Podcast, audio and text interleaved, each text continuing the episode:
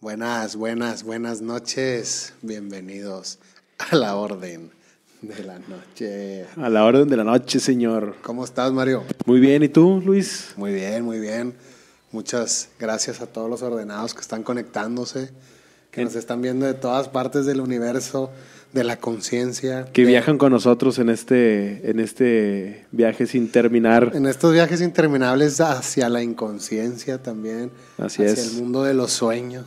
Hacia el mundo de los sueños. de los pensamientos, de las ideas, mundos mágicos que siempre tomamos en estos temas que ustedes nos piden, temas controversiales porque tenemos muchos seguidores, muchos, muchos seguidores que en realidad siempre nos están alentando subir capítulos, seguir platicando esto y tenemos mucha gente que nos odia, ¿eh, Mario? Que nos odian mucho y que nos mandan muchísimas amenazas y nos dicen muchísimas cosas, nos dicen hasta desinformadores. Somos asesinos de la verdad. De la verdad. Pero bueno, cada quien sabe lo que cree, cada quien Así sabe es. las ideas Estas son tiene. teorías Y, y- simplemente nosotros hablamos de lo que leemos. A Exacto. nosotros nos encanta leer, se los hemos dicho muchísimo. No tomamos opiniones personales, simplemente compartimos lo que descubrimos y lo que leemos y de repente caen aquí invitados como el gran Normi. El gran Normi y, y nos, embarcamos en sus este viaje. experiencias, claro. ¿Verdad? Así que duden todo, ya saben, duden siempre. Siempre duden de- siempre. Pues al final del capítulo vamos a mandar saludos. A todos los ordenados, gracias por, por siempre estar al pendiente en todas las plataformas, Luis. A todo- a todo- perdón, a todos los ordenados que siempre están pendientes en TikTok, en YouTube, En YouTube y en todas las redes. En Instagram, en Instagram, Facebook, Facebook. en todas las redes, pero esta, esta noche tenemos un gran tema, Mario. Un gran tema, así es. Ya les decimos a los ordenados ¿De para qué que vamos a hablar? se preparan con un cafecito, Luis, con una buena cervecita, con un buen tequilita y comenten ahí todo lo que piensen de este tema y nos manden también los temas que quieren escuchar. Vamos a estar al pendiente ahí de todo, todo lo que nos pongan los ordenados. Los ordenados, que casi siempre todos los temas de los que hablamos son temas que, pues, que nos sugieren los ordenados, ¿no? La gente. Exactamente. Pero todo tiene una conexión mística, ¿no, Luis? Muy Claro. extraña que, que vamos a ir descubriendo con todos ustedes. Así que quédate en el programa porque esta noche se va a poner Esta noche que vamos a hablar de los sueños. de los sueños. Los sueños, Mario, los sueños que son, pues, es eso que pasa, es esa experiencia Ajá. que sucede, esa experiencia emocional mientras, esa experiencia mental, ¿no? Que sucede mientras estamos dormidos, ¿no? ¿Qué ocurre durante el sueño? Pues muchísimas cosas, ¿no? Se caracteriza muchas cosas, por ejemplo, vemos serie de imágenes, eh, muchas emociones, muchas sensaciones, muchos pensamientos que pasan por, por nuestros sueños, ¿no? A menudo, pues parece que está desconectado de la realidad, parece como si fueran sucesos o eventos desconectados de la realidad. Sí, los, los sueños pueden ser ultra caóticos, pueden ser simples, pueden ser comunes, pueden ser agradables, pueden ser desagradables. De hecho, pueden involucrar hasta ciudades, mundos, personas, este, cosas que inexistentes. Diferentes épocas y tiempos también. Claro, combinación de estímulos visuales, eh, auditivos, estímulos táctiles que de repente se sueñas y sientes que estás ahí, ¿no? Te has despertado con miedo, ¿no? O sea, hasta sientes que probaste comida, oliste. O sea, el sueño se convierte en la realidad, Pues sí, en realidad. pero es- con diferentes factores, ¿no? Eh, puede ser caótico, que es lo que mencionabas, que puede- Claro. pueden mezclarse tiempo, pueden mezclarse edad, pueden mezclarse eh, lugares, ¿no? Es que ¿quién, quién no ha tenido sueños totalmente caóticos que te levantes y digas, wow, o sea, que estoy soñando. De Con esa sensación de miedo, De repente ¿no? estaba acá, sensación de miedo, sensación de alegría. Hay sueños que de repente te causan tanta alegría que dices, ¿por qué me desperté, no? Porque fue tan real, ¿no? ¿Por qué fue tan real, pero por qué me desperté? Me hubiera gustado seguir soñando. Y hay gente con la que hemos platicado que dicen que han podido seguir soñando. Que se despiertan de un sueño, vuelven a soñar, vuelven a soñar lo mismo, sigue el sueño hasta que el sueño concluye, ¿no? Muchísimos filósofos de los que vamos a poder hablar ahorita, que para ellos tienen distintos significados los sueños, como también para ciertas civilizaciones antiguas, que, que La importancia de Ajá, soñar, ¿no? Exactamente, la importancia de soñar. ¿Qué es eso, no? Porque se cree que los, que los sueños, pues, es un resultado, el resultado de que de actividad eléctrica, de sinapsis entre las neuronas, Entre ¿no? las neuronas. Es una actividad eléctrica química que sucede en el cerebro mientras dormimos. Puede estar relacionado con la consolidación de la memoria, eh, el procesamiento emocional y la creatividad. Entonces, Mario, la mayoría de los sueños se olvidan un poco después de que despertamos, ¿no? Bueno, pues eso es lo que creemos. Algunos sueños pueden ser extremadamente vívidos. Yo de repente creo que duré un rato de mi vida que decía, yo no sueño. Ajá. Pero realmente todos soñamos. Sí, realmente todos soñamos porque es parte del, del cerebro, es parte de un proceso cerebral que tiene que suceder. Claro. Incluso hasta los animales sueñan. Se han Sí, comprobado sí, que. ¿cuántas veces no hemos visto? Sí, que los perros, tu, eh, tu perro, por ejemplo, cuando está dormido, ¿cómo se mueve? ¿no? Oh, duerme y ronca y haz de cuenta que está vi- viviendo, ¿no? Que ahorita vamos a llegar a esa fase del sueño que en realidad es como, pues sientes que no descansas porque la actividad cerebral es tanta, la fase REM, que la actividad cerebral es tanta que puedes estar dormido, estás totalmente, eh, el, el cuerpo está totalmente, podríamos decir, descansando, de- Sí, en total reposo. en ¿no? total Muscular. reposo, el cuerpo está en total reposo muscular, pero la mente está La mente está activísima, funcionando, entonces exacto. por eso sientes que no descansas, ¿no? Entonces tenemos estos sueños que son extremadamente vividos, tenemos sueños que son extremadamente memorables, incluso pueden tener un impacto significativo en la vida diaria de una persona. ¿Cuán- ¿Cuándo no has tenido un sueño que no recuerdes porque te hizo un brain freeze, un shock así, que dices. ¿por qué soñé esto, güey? ¿Por qué soñé esto? No puedo dejar de pensarlo todos los días, todo el tiempo, ese sueño. ¿Qué ¿Qué, significado significa? tiene? Porque a fuerzas queremos darle un significado al Ajá, sueño, ¿no? sí. Aunque sea tan abstracto, porque en los sueños pasan tantas y tantas cosas que vamos a llegar a hablar también de la interpretación de los sueños de Sigmund Freud, de cómo, cómo interpretaba él eh, lo que es el sueño para el ser humano, ¿no? Que tiene mucho que ver con la percepción diaria, lo que viste en el día, lo que viste en la noche, este, muchísima represión, que él decía que sale mucho en los sueños, ¿no? Sí. Entonces, siempre queremos darle un significado. Decías ahorita el significado de los sueños. Queremos darle un significado a lo que está sucediendo en los sueños, pero igual son eh, impulsos eléctricos, electromagnéticos del cerebro, son eh, conexión entre neuronas. Exactamente, del subconsciente. Del también, subconsciente. Que saca a veces esas tomas caóticas que Pero lo que de, de- de dónde salen esas imágenes? Oye, fí- fíjate Luis que hay que hablar también de, de la, lo, lo importancia que eran los sueños en las civilizaciones antiguas. Claro. Que siempre tienen una interpretación, e incluso los chamanes la utilizaban para una interpretación del, del paciente, para saber su enfermedad, para saber su fortuna o saber el futuro. Sí, Entonces, era muy importante. es muy importante los sueños, ¿no? Claro. Y ahorita hablando un poquito más teórico sobre, sobre los sueños, la clasificación de los sueños, por ejemplo, podríamos hablar que se clasificar, clasifican en diferentes categorías, ¿no? Según su contenido, las sensaciones que evocan. Algunos de los tipos de sueños más comunes, pues tenemos los sueños lúcidos, Ajá. Que pues en realidad la persona no es la persona consciente es consciente de que está soñando puedes tomar el control Ajá. del sueño y puedes tomar el control total de la experiencia ¿no? Ajá. ¿Algún mom- alguna vez has podido tener un sueño lúcido Fíjate que creo que sí, pero más en la etapa cuando era pequeño. E increíblemente una vez que estaba, eh, estaba dormido, soñé que, que me, me di cuenta más bien que estaba soñando. Y fue repetitivo, varias veces me daba cuenta que estaba soñando y era muy, muy raro, porque ahorita que mencionaba, mencionaba sobre eh, que el tono muscular empieza a tener más, más funcionamiento y el cuerpo empieza a dormirse, ¿has soñado tú alguna vez que vas corriendo, que quieres correr o necesitas correr y no puedes avanzar? ah no, puedes avanzar y tratas de correr lo máximo que puedas lo más rápido y lo más fuerte y simplemente no puedes avanzar Bueno, a mí me pasaba que yo estaba consciente que estaba soñando y en ese sueño quería correr y sabía que no podía hacerlo por lo mismo que sabía que era un sueño, pero esa limitancia se ve mucho relacionado con el, el que el cuerpo ya, el músculo ya no está funcionando, están completamente apagados. sí los músculos están apagados tú quieres usarlos y están apagados Exactamente, entonces tu cuerpo a- al querer moverte, pues no puedes hacerlo, ¿no? Exactamente, pero tener un sueño lúcido, saber que estás soñando, pues no mucha gente lo puede hacer. En realidad, yo he intentado y hay muchas técnicas, por ejemplo, vamos a hablar de la de Juan Matus a ratito de- con Carlos Castaneda, pero es difícil para alguien que, que no puede tener un sueño lúcido llegar a poder tener un sueño lúcido, cuando para mucha gente es inconsciente y le pasa todas las noches, ¿no? Igual como el, el ensoñar o el desdoblamiento, viajes astrales. Entonces, pues hay diferentes fases o tipos de sueño. Por ejemplo, aparte del sueño lúcido, podríamos decir que un tipo de sueño pues son las pesadillas, ¿no? ¿Qué son las pesadillas?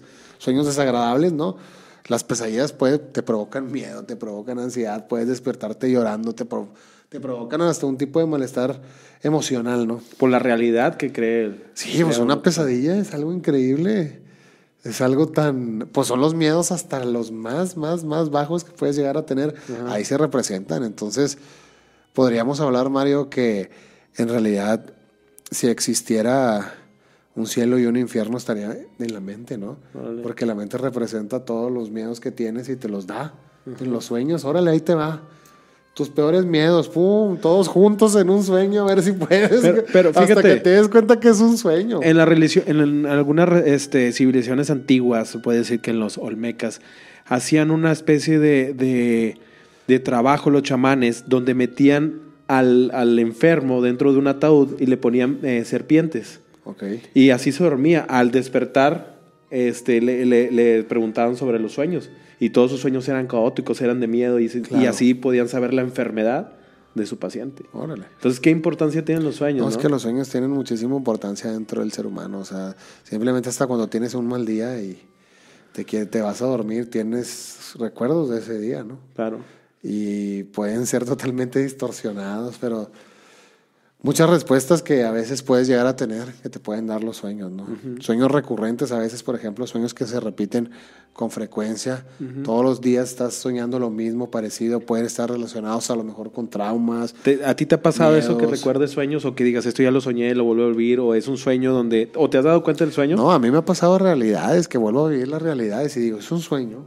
Ajá. En realidad me ha pasado vivir ciertas realidades. Bueno, eso también mismo. dicen que es el, el- el- el- el que la información que se guarda en el subconsciente o que el cerebro procesa más rápido la, la información antes de... de no que la vivas. De que la vivas. Pues que podría Es ser. extraño, ¿no? Todo Pero este- vivir un sueño recurrente, al- a lo mejor sí lo he tenido. o sea, Ajá. No creo que sea algo tan, tan difícil o, o- o tan... Que no sea más, eh, que no sea común. Sí, que no sea común exactamente.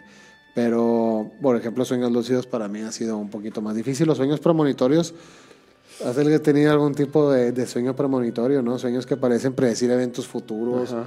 o sueños que te pueden llegar a propio- proporcionar ahí información valiosa que puedes llegar a utilizar. No, no sé si recuerdes cuando hablábamos en aquel capítulo de los músicos que hicieron el pacto que Tartini soñó. Tartini soñó con el diablo.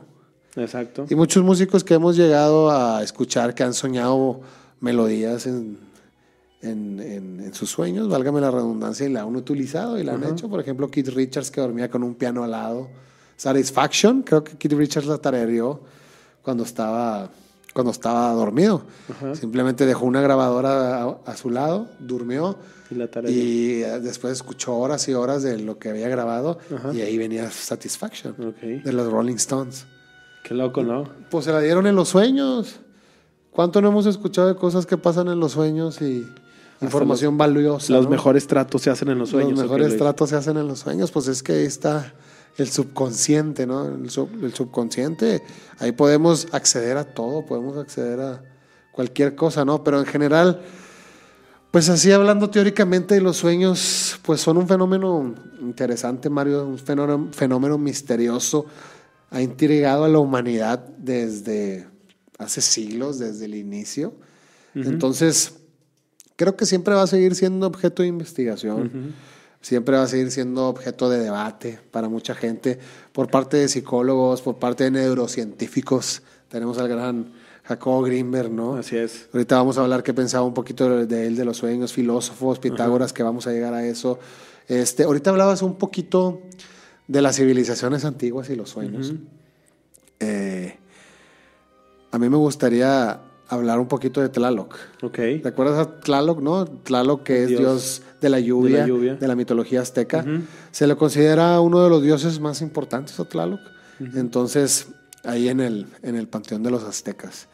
Según la leyenda, Tlaloc tenía el poder de enviar lluvia y asegurar la fertilidad a la tierra, ¿no?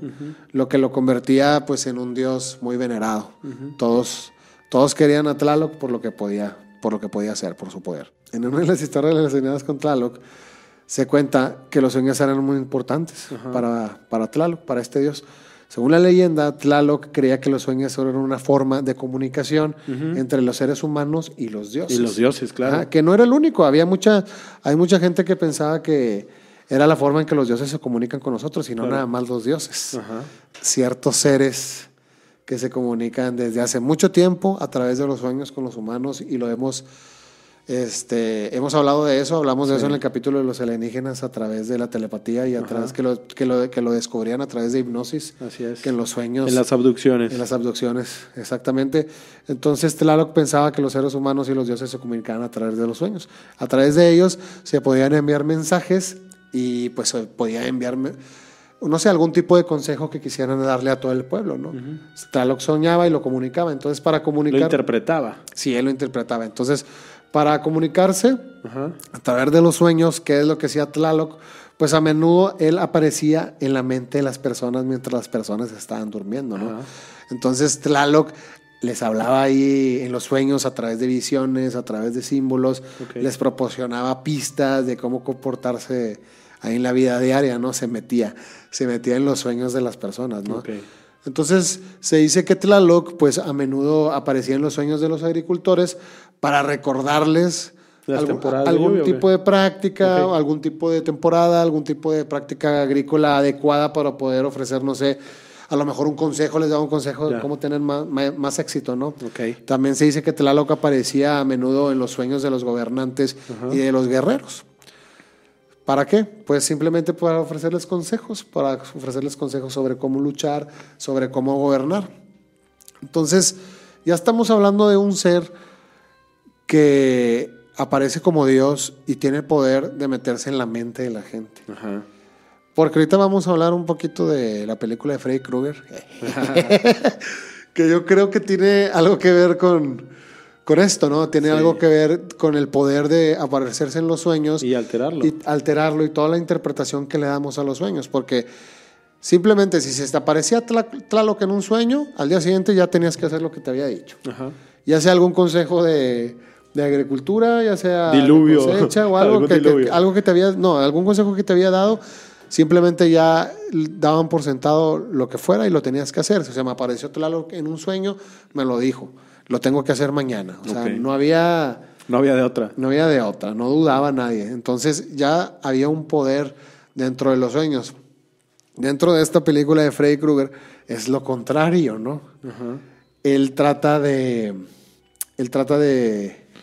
Pues de acceder a los sueños para vengarse. Y se venga en los sueños. Ok. Pero creo que ya es un tema. Es, lo tomaron en Hollywood, creo que por algo, ¿no? Ok. Sí, sí, sí. por la al- importancia al- y algún y la- tipo de importancia. El misticismo, ¿no? De, de- del tema de los sueños. Sí, el misticismo del tema de los sueños, porque si regresamos a la leyenda de Tlaloc, pues aquellos que seguían todos los consejos de Tlaloc en sus sueños eran recompensados, ¿no? ¿Por cómo eran recompensados? Pues ya en, en el mundo físico, con una buena cosecha, una victoria en la batalla, los consejos que había dado Tlaloc, Ajá. y mientras todos los demás que ignoraban los sueños, pues eran castigados. Eran castigados con sequías, eran castigados con inundaciones, eran castigados con derrotas en batalla. Ok. Entonces, ¿por qué Tlaloc tenía este poder, no? Porque Tlaloc tenía el poder de decir, oye, me hiciste caso, ganas, no me hiciste caso, pierdes. Entonces, pues ahí destaca la importancia que se le daba en la mitología azteca, por ejemplo, la comunicación entre los dioses y los sueños. Sí, sí, sí. Y los seres humanos, en los sueños de los seres humanos. Cómo se creía que la forma, que los, que los sueños eran una forma, pues, de recibir mensajes, de recibir señales, de recibir mensajes divinos, consejos sobre cómo vivir la vida de manera adecuada, ¿no? Ya, ya veían esta relación de los sueños, los dioses, este, y los mensajes que, que nos daban a través de los sueños, ¿no? Los sueños se dividen en, en algunas etapas, ¿no? Se dividen en etapas, Ajá. este, se pueden dividir también en ciclos alrededor de la noche, ¿no? Ciclos alrededor de 90 minutos. Hay dos tipos principales, dos tipos principales de sueños, dos tipos principales de, fase- de fases. Puede ser el sueño REM, Ajá. que es el Rapid Eye Movement o movimiento rápido de los ojos, por sus siglas en inglés, Rapid Eye Movement, y el sueño no REM, ¿ok? Por ejemplo, las fases del sueño no REM, que son las fases normales del sueño, podríamos decirlo así, que es la fase 1, que es la fase del sueño que es una etapa entre, de transición entre la vigilia y el sueño, ¿no? El sueño es ligero, la persona puede despertarse con facilidad, escuchar sonidos, le entran sonidos de fuera. Pero ya tu cuerpo ya está Sí, durante esta fase los músculos ya se están relajando, los, los movimientos oculares disminuyen, ¿no? fase no REM, fase 1 no REM. Fase 2 no REM, podríamos decir que se vuelve un poco más profundo, ¿no? La persona es menos sensible a los estímulos externos, ya no escuchas tanto lo que está pasando afuera, es un poquito más dormido. La actividad cerebral disminuye y aparecen ondas del sueño lento, que era lo que decía este José Silva, del método de Silva de control mental, que por ejemplo el método Silva no funciona en ciertas etapas de, del sueño o ciertas etapas de, podríamos decir, de en ciertos ciclos por segundo del, cerebro porque estás inconsciente. Necesitas estar consciente, entre consciente e inconsciente, para poder hacer lo que decía Silva de, del control mental, de poder acceder al otro lado. Yo, Pero ya entrando en ciertas etapas del sueño, entras a lo inconsciente y, y, dejas de poder hacer ciertas cosas. Ya el control lo tiene totalmente el cerebro. El cerebro. Y empieza a hacer su magia. empieza a hacer su magia, ¿no? Es que por eso decíamos que el, estudio que hacía Jacobo Grimmer tan importante de la conciencia era muy importante también para, para él estudiar los sueños. Claro, los sueños. Es que los sueños siempre han sido parte del ser humano. Hablando un poquito de las fases del, del, sueño no REM, tenemos ya la fase 3, pues es conocida como un sueño ya de ondas más lentas, ¿no? Un sueño delta, como hablábamos ahorita de José Silva, el sueño se profundiza aún más, las ondas cerebrales son muchas más lentas y el cuerpo se relaja por completo. Por eso decía José Silva que en estas fases del sueño delta, por ejemplo, en estas ondas, fases de ondas cerebrales muy lentas, de 5 ciclos por segundo, cuatro ciclos por segundo, no hay manera de que tú puedas socializar, no hay manera de que tú estés consciente para tomar ciertas decisiones. Por eso no puedes controlar tu mente ni tus pensamientos en esos ciclos. Eso, es, eso es una etapa de transición. cerebro. Pues estás en un, ya en la fase 3 del sueño no REM, es un sueño ya profundo donde el cuerpo está relajado por completo. Relajado por completo, pero eh, no es REM porque el cerebro todavía está funcionando en ondas muy lentas. En la fase REM, ahorita vamos ya a hablar total, ya las características de la fase REM, pues el es que, bueno, el, sueño REM, güey, es totalmente relajado, pero la actividad cerebral empieza prendida. Y la tercera fase del sueño no REM, es relajado con las ondas lentas del cerebro, ¿no? Entonces podríamos decir que la actividad cerebral no REM se caracteriza por una actividad cerebral más lenta, con una disminución del tono muscular. Después de la fase 3, el ciclo del sueño vuelve a la fase 2, después vuelve a la fase 1 y después pasa a la fase REM. Okay. Que la fase REM se caracteriza por un aumento de actividad cerebral. De tono muscular. movimientos oculares muy rápidos, pero la relajación del músculo del cuerpo es total, ¿no? Entonces, imagínate, tenemos la tercera fase del sueño no REM, que es estar totalmente relajado y las ondas del cerebro muy lento, ¿verdad? Estás soñando muy profundo, pero muy lento. Y el sueño REM es totalmente relajado, pero la actividad cerebral muy prendida, ¿no? Entonces por eso sientes que a veces duermes pero no descansas, porque tu actividad cerebral es muy alta. Porque estás soñando y soñando y soñando, tus músculos están muy relajados, pero tu cerebro estuvo prendido todo el tiempo, ¿no? Por ejemplo, por esto las fases del sueño pues varían en varias etapas, ¿no? Suceden en varios ciclos a través de la noche. 90, 120, te vas despertando en 90 minutos, en 120 minutos. Entonces cada fase del sueño tiene sus características, tiene sus funciones diferentes para el ser humano, para la salud física y mental. Por eso hablábamos de que es sumamente importante soñar. Claro. Es una, sumamente importante pasar siempre por estas etapas, por salud física y salud mental. Exactamente. Fíjate, te voy a, te voy a platicar un poquito sobre una investigación científica sobre la privación del sueño. Por eso decimos que, ¿qué pasa si no soñamos?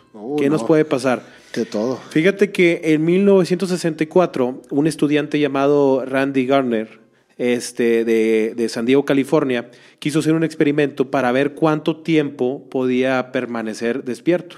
Okay. Creo que el récord era por ahí de 10 días. Entonces él se propuso estar eh, 11 días, permanecer 11 días despierto. ¡Wow! Qué feo. Sin tomar ninguna sustancia estimulante, mientras que un, un equipo de investigadores supervisaba su salud y su actividad cerebral. Durante los primeros días se mostró bastante alerta, activo, pero a medida que pasaron los días, eh, experimentó cambios de estado de ánimo, su capacidad de concentración fue limitada. Entonces ahí empezaba a tener algunos estragos la, la mente. Claro. Al no tener ese descanso, ¿no? Después de cinco días, el experimento comenzó a tornarse más, más difícil para él porque llegó a tener esas alucinaciones. Ya empezaba a tener alucinaciones. Para el, el, décimo día, su capacidad para concentrarse y realizar tareas simples había disminuido significativamente. O sea, había perdido completamente eh, el, el, la movilidad, la, la, la, forma de pensar, pensar y procesar el día, ¿no? Este, para el día 14, los dolores de cabeza y el agotamiento era total. Ya no podía tener este, control sobre sus movimientos ni, ni menos sobre sus pensamientos, ¿no? Al terminar, eh, durmió eh, durante 14 días, Randy, imagínate, perdón, 14 horas. Durmió durante 14 horas y recuperó su estado de ánimo completamente y llegó a, a, a tener su vida normal después de haber descansado las 14 horas. O sea, sí. de, de, 11 días de no haber dormido, solamente necesitó 14 horas para descansar y su cuerpo volverá a retomar este, la normalidad. La normalidad. Sí. Este, muchos eh, científicos no avalan este estudio, dado que creen que no se llevó a cabo en los lugares donde ni con los aparatos para poder estudiar este, este fenómeno. Sin, sin embargo, ha sido muy importante para, para saber que es importante descansar y, y, y, soñar. ¿no? Claro, claro. Sí, era lo que decíamos ahorita. Es muy importante para la mente y para el cuerpo, por salud física y mental, pasar por todas estas etapas del sueño, ¿no? Ajá. Aunque, te digo, el sueño REM a veces puede ser agotador. El sueño REM, decíamos, ahorita se produce cada aproximadamente cada 90 minutos durante la noche se caracteriza por una mayor actividad cerebral, entonces eso puede ser agotador. Claro. Los movimientos oculares rápidos, la relajación muscular es total y pues los sueños son muy vívidos. Entonces, durante el sueño REM, pues el cerebro se vuelve súper activo, ¿no? Uh -huh. Se produce una actividad similar a la vigilia. Es como si estuviéramos despiertos. Como ¿no? si estuvieras despierto. Sí, totalmente. Pero completamente el cuerpo. El, el, cuerpo dormido, sin funcionamiento, ¿no? Sí, el, el, cuerpo, el tono muscular totalmente relajado. Y yo creo que tiene que ver relajado. para evitar algo. Eh, el cerebro lo hace para evitar que, que reacciones, ¿no? Que tengas ese Sí, que te despiertes, o sea, que, que te pares. Que te pares en realidad, porque, porque es a, como si estuvieras despierto. ¿Te ha pasado que, que, sueñas que te caes y, y, sí, y, y caes no. en un pozo profundo o en algo sueña, y te Cuando sueñas te que te caes se siente horrible. Pero ¿no? como la reacción del cuerpo, ¿no? Sí, claro. Entonces, eh, por ejemplo, es los ojos, estos ojos que se mueven rápidamente en, en sueño REM, Rapid Eye Movement, uh -huh. de un lado a otro, esto es lo que le da el nombre a esta fase del sueño, ¿no? Okay. El sueño REM. También se, se conoce como un sueño paradójico, porque a pesar de que el cerebro tiene una actividad súper alta, pues el cuerpo está totalmente relajado, ¿no? Uh -huh. El cuerpo está en una relajación súper profunda, pero la mente está a mil por hora, es una maquinota, ¿no? Procesando todo. Sí, entonces todo lo que se experimenta durante el sueño REM, durante esta fase, pues son, es muy vivido, es, son sueños súper vividos, súper intensos, súper emocionales, son muchísimo más emocionales que las que ocurren en otro tipo de fase del sueño, ¿no? Uh -huh. Entonces, por eso creen los científicos que es súper importante para el ser humano la fase REM, ¿no? Porque consolida la memoria, consolida el procesamiento emocional.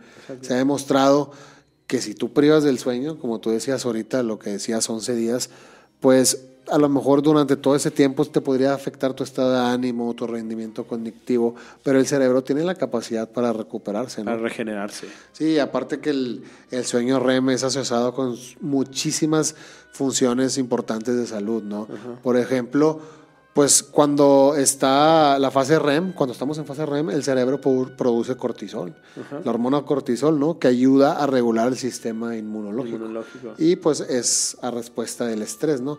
También se cree que el sueño REM puede desempeñar un papel de, de desarrollo cerebral, uh -huh. ¿okay? La, la, plasticidad neuronal y la consolidación de habilidades motoras. Claro. Es muy importante para la salud sí, mental. Soñar. Muy, muy, muy importante. Oye, pero ¿qué se siente que está pasando? No sé. Con el, con el, la máquina de hacer La- ordenados. La vibra es- empieza a cambiar. La ¿no? máquina de hacer ordenados. Es sueño remo, estamos en el sueño remo. Estamos en un sueño ¿Qué está REM. sucediendo? Pues siempre ha sido un sueño esto. ¿Qué está pasando? Siempre ha sido un sueño. Normi, mi querido Normi, ¿cómo estás? ¿Cómo estás, Luis? Bien, ¿y tú? Bienvenido aquí a la mesa de la orden de la noche nuevamente. ¿Cómo estás, ¿Cómo Mario? estás, Normi? Otro ordenado. Otro día más. Otro día Otro más, día más. otro Mucho, día mucho, mucho tiempo sin coincidir, ¿verdad? Sí, mucho tiempo. Oye, Normi, ¿qué opinas de este tema que estamos tratando tan interesante que son los sueños? ¿Qué opinas de los sueños? Pues es un tema que no deja lugar a opiniones, ¿no? Ajá. O sea, ni siquiera hay muchas respuestas al respecto, ¿no?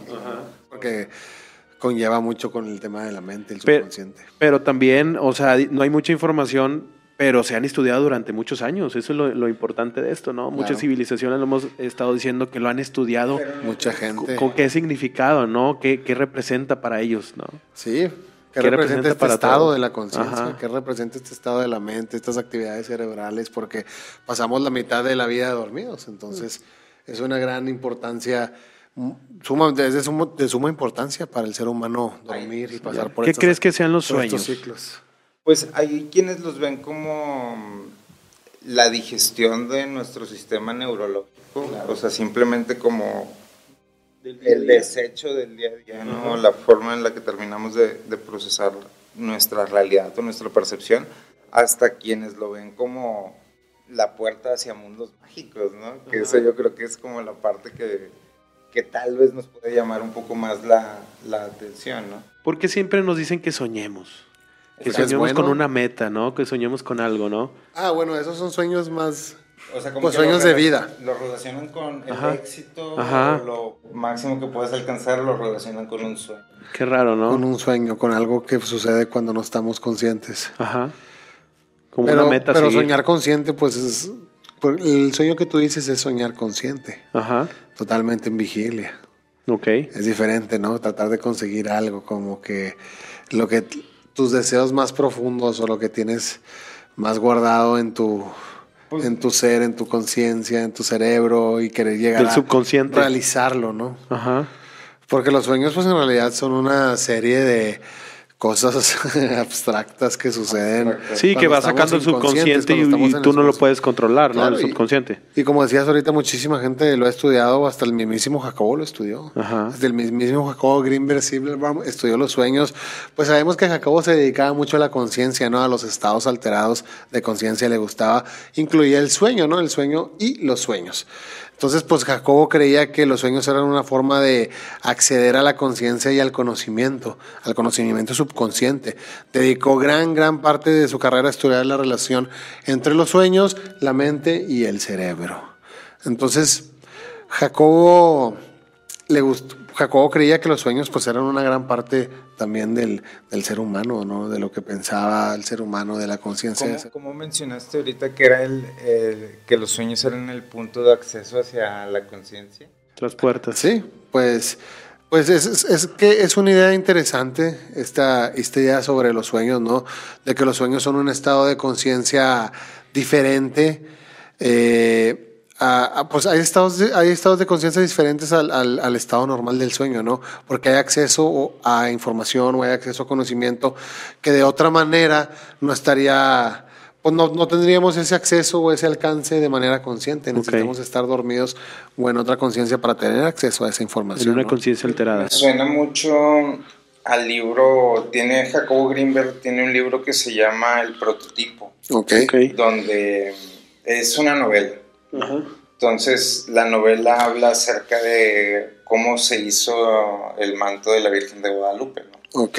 Entonces, sin entrar mucho a detalle, hay una conexión entre algunos nahuales mexicanos Ajá. y algunos monjes del Tíbet. Ok. Ok. Entonces, parte de toda esta, o sea, parte de la novela del libro hay un, hay un magnate interesado en la tecnología, este, intentando encontrar una máquina que le pueda dar cierto tipo de poderes, ¿no? Ok. Entonces, la novela se pasa como haciendo esta conversación de, de cómo se comunican los del Tíbet con los mexicanos. Comparativa. Y esta persona buscando cuál es el prototipo a través del cual se, se comunica, ¿no? Y al final de lo que te termina diciendo es que el prototipo es la mente, ¿no? Ok. Que si nosotros formamos parte de una conciencia superior, Ajá. este, y la conciencia, o sea, y todos tenemos acceso a esa conciencia y la forma de accesar a esa conciencia es a través de, de la mente, eh, pues es como si cada quien tuviera una máquina del tiempo dentro de, de su propio ser, ¿no? Pero como una conciencia colectiva. ¿O no? Conciencia superior, Dios, energía, universo, Ajá. de la manera que, que cualquiera lo, lo quiera llamar, ¿no? Los sueños pues eran una forma de procesar la información, ¿no? Era muy importante de forma evolutiva para el ser humano. Procesaba toda la información a nivel subconsciente y pues el cerebro, el cerebro podía resolver conflictos internos, liberar tensiones emocionales, generar ideas, generar soluciones creativas a muchísimos problemas que tenemos en la vida diaria que dices, pues déjame lo consulto con la almohada y, y se te soluciona, ¿no? Es un mundo pues el, es un mundo mágico, como decías ahorita, la puerta a muchos, mu- muchísimos mundos mágicos donde podemos crear libremente, sin límites, Un mundo- y un mundo de que- poder. Pues sí, de poder, porque de repente si no tienes el control, hay gente Ajá. que ni siquiera se quiere ir a dormir porque sueña cosas horribles. Y te digo, cuando la fase REM está muy, muy, muy activa, como decía Joe Rogan, que por ejemplo cuando tú fumas hierba muy constantemente, Ajá. decía Rogan que este, inhibes esa fase del, del, del sueño. poder. Y cuando, y cuando y dejas de soñar, y cuando dejas de fumar, eh, pues, vuelve esa fase. Ajá. Entonces Rogan decía que tenía sueños súper lúcidos. Ok.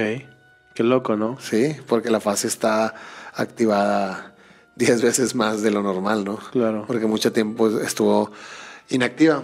Pero bueno, regresando al doctor Jacobo, que pues hemos hablado muchísimo de él y no podíamos dejarlo fuera dentro de, de este De este programa de los tema, sueños, claro. claro. Entonces Jacobo desarrolló una técnica que se llama enfocamiento, ¿no? Que se basa en la idea de pensar que la mente es capaz de acceder a información subconsciente Ajá. a través de los sueños y de las visiones. Entonces, la, la técnica de enfocamiento consiste en concentrarse en un problema.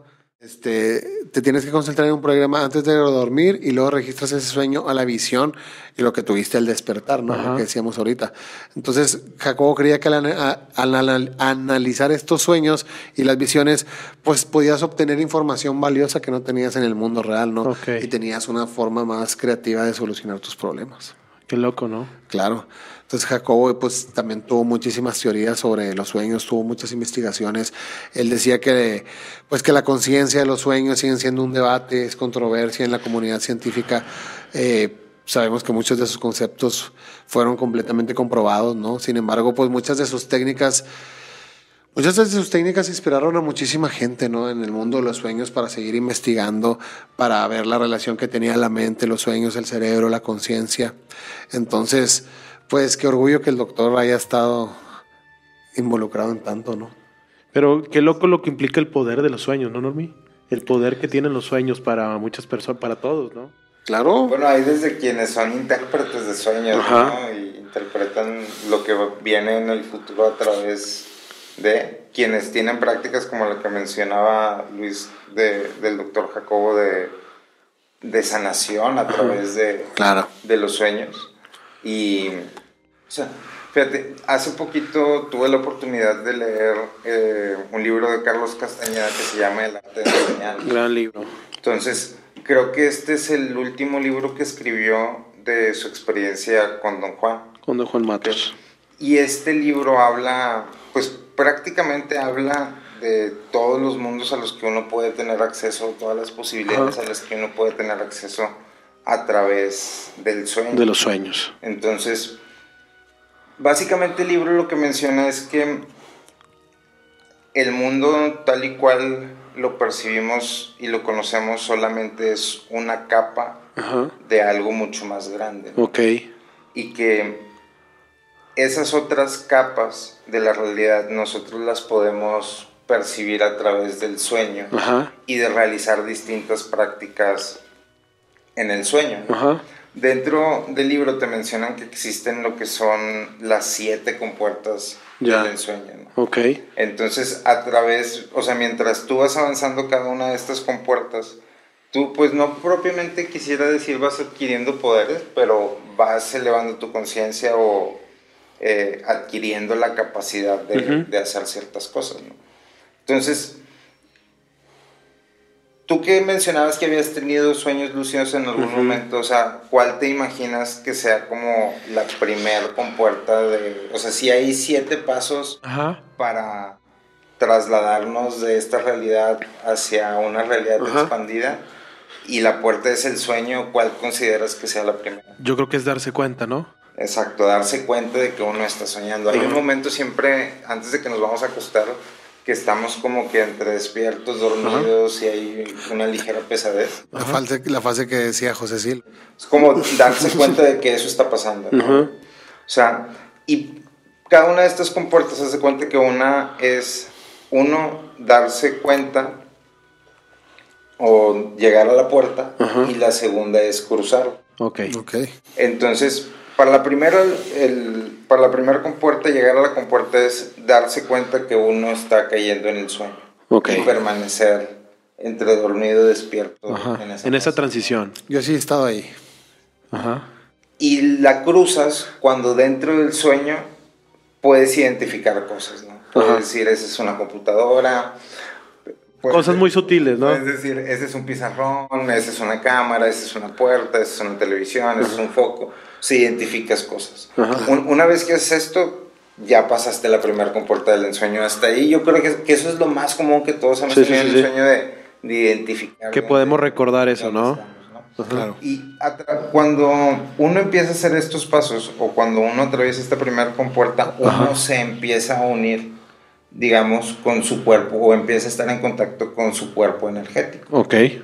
okay. Entonces, teniendo como el objetivo final de, del ensoñamiento es como conectarte con todos tus cuerpos okay. y volverte energía. Ok. Ok, ese es como el spoiler. Ok, ok, hacia, hacia, allá vamos. Ya. Entonces, esa era mm, la primera compuerta del ensueño. Entonces, hasta ahí creo que la mayoría de las personas hemos estado en esa parte. O sea, ¿tú, sí, has tú, tú sí te has dado cuenta que, que estás soñando. Estar en un sueño y decir, sí, ese es una escalera. Yo no, yo no, nunca, te pero, has podido dar cuenta que estás soñando? Yo, no, pero por ejemplo en el libro de Viaje Ixtlán de Carlos Castaneda, Juan Matus le dice, la primera manera para darte cuenta es ver tus manos. Ajá. Y cuando veas tus manos y tengas conciencia de que son tus manos, este, puedes saber que estás soñando cuando ya puedas hacer eso. Pero yo nunca he podido, güey. No. Nunca has podido darte cuenta que estás soñando. Nunca me he podido dar cuenta que estoy soñando. Es... ¿Yo estaría en la primera puerta o todavía no? No, porque o sea, habrás llegado a la primera puerta porque identificas cuando estás dormido. Sí. Pero no se da cuenta que estás soñando. pero no me doy cuenta que estoy soñando, güey. No. Entonces, tú sí has cruzado, digamos. De pequeño, ahorita, ahorita no, no, que yo recuerde, no, pero de pequeño sí era muy constante darme cuenta que estaba soñando. Ok. Oye, es algo muy similar de lo que comentaba Sigmund Freud en su libro este, Interpretación de los Sueños. La interpretación de los sueños. Bueno, pues es que Freud propone que los sueños son una vía para acceder al, inconsciente, ¿no? Que pueden revelar deseos reprimidos, conflictos y traumas emocionales. Según Freud, ¿no? Porque decía que pues muchos de los, de los sueños son una manifestación del deseo y que a menudo estos deseos pues son reprimidos o los censuramos o la misma conciencia lo censura. Entonces, pues los sueños forman parte de estos deseos reprimidos que quieren expresarse, que quieren salir pues de manera indirecta y de manera simbólica en los sueños. Entonces Freud propuso que los sueños tienen un contenido manifiesto, ¿no? Un contenido manifiesto que es lo que el soñador recuerda de un sueño y hasta ahí, ¿no? El contenido latente es diferente lo que el sueño realmente significa. Porque tú puedes recordar un sueño y le das una emoción y sientes que es algo, pero pues, ¿qué significa en realidad un sueño, no? Okay. El contenido real del sueño a lo que tú puedes llegar a pensar que es un sueño, ¿no? Entonces, él decía que el sueño pues realmente revela eh, el deseo, eh, realmente revela algún conflicto emocional que hayamos tenido. Entonces, es muy interpretativo. no estaba muy atrapado en en los sueños. en sus sueños. O sea, que no para Freud todo giraba alrededor de la sexualidad. No estaba muy atrapado como que en esa única visión del mundo. Pues él, lo que hacía Freud es que hacía muchísimos experimentos. Ajá. O sea, en realidad, por ejemplo, inter- eh, entrevistó a muchísimos pacientes, les preguntaba sobre sus sueños todo el tiempo. Lo registraba, O sea, lo- ajá, lo psicoanalizaba. medía lo patrones. registraba. Él utilizaba una técnica que se llamaba asociación libre, le llamaba, ¿no? En la que el paciente hablaba libremente sobre lo que le venía a su mente, ¿no? Al pensar en elementos del sueño, ¿no? A través de la asociación libre, pues Freud podía identificar el contenido latente del sueño, lo que significaba el sueño. Por lo tanto, exploraba los deseos o los conflictos reprimidos ahí de, de sus sexualidad. pacientes. Bueno, pues Normi dice que directamente hacia la sexualidad, ¿no? Porque mucha gente sí lo lleva a criticar por eso, ¿no? Este, por una falta de rigor ahí científico, porque pues siguen siendo teorías influyentes en la comprensión de los sueños y pues en la relación del inconsciente, que en realidad es muy difícil explorar el inconsciente. Claro. Entonces, ahí pues ya, ya la idea... Al explorar el inconsciente uno se arriesga. Pues es que, ¿qué estás explorando? Ah, es, es Digo- algo muy difícil, ¿no? Porque pues es, como hablamos ahorita, muy caótico, muy caótico y muy abstracto. Bueno, además ¿Cómo todo le- lo que vivió Juan Matus, o sea, todo lo que Juan Matus le dio a Carlos Castañeda es un proceso de mucho tiempo, ¿no? Claro. Para llegar a, a tener todas esas y, y- y saber cuando estaba soñando y controlar sus sueños y, saber qué es lo que le estaba. significado, porque si en realidad, si tú le das un significado al sueño que no es latente, como decíamos ahorita, Ajá. pues puedes llegar a volver loco. Claro. Porque si dices, güey, Freud dice que los sueños revelan mis deseos reprimidos y mis conflictos emocionales. Claro, vas a llegar a Soñé una con cosa- este pedo, güey. Claro. pues, Güey, te puedes volver loco. Si güey. no Entonces, conoces bien la interpretación del Exactamente, sueño, si no conoces la interpretación de los sueños, que ese es el libro de, de Sigmund Freud. Pero, pues todo, como les decía ahorita, hablar del subconsciente, de los sueños, de los signifi- significados latentes, sigue siendo un tema de investigación para la psicología y para el mismo psicoanálisis. Claro. De Porque, hecho, ahorita que mencionas lo, lo del psicoanálisis, de- dentro de, o sea, de este libro del arte de soñar, eh, en algún momento Juan Matus le menciona a Carlos Castañeda, le menciona una práctica, ¿no? Y le sugiere que adquiera energía, Ajá. eh, energía fina le llama, a través de un ejercicio de recapitulación.